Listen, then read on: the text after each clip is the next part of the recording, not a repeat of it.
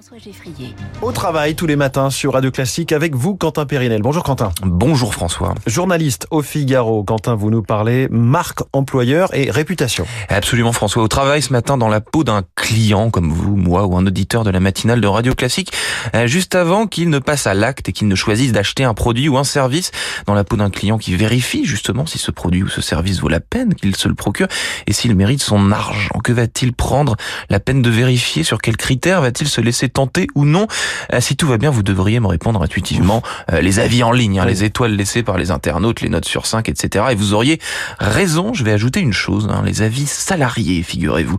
Les avis salariés qui désormais sont aussi importants que les avis clients pour déterminer le choix des consommateurs. La marque employeur est désormais un argument euh, public qui a un réel poids, qui dépasse les frontières du recrutement. Les avis salariés, alors c'est une nouvelle étape en, en, quelque sorte dans la traçabilité des produits, des services et de leur réputation. Eh oui, ce, ce critère compte désormais pour 21% des critères de choix, soit autant que les avis concernant le produit ou le point de vente. Telles sont les conclusions de l'étude que Custplace, spécialiste du recueil de l'avis des salariés et de clients, vient de mener en analysant plus d'un million de requêtes Google en France portant sur les dix plus grandes marques de chaque secteur.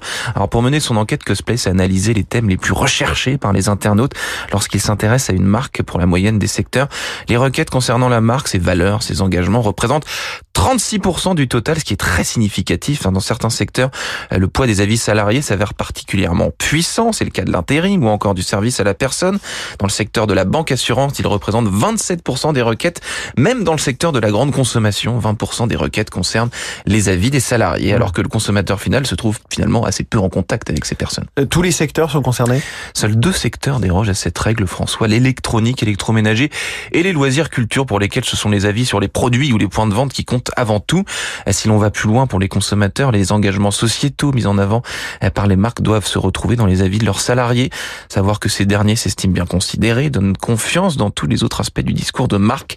Cette profonde évolution de la nature des requêtes pousse déjà certaines marques à mettre en avant leurs salariés plutôt que l'entreprise dans leur campagne de communication. Quentin Périnel tous les matins avec nous sur Radio Classique, juste avant le journal de l'économie.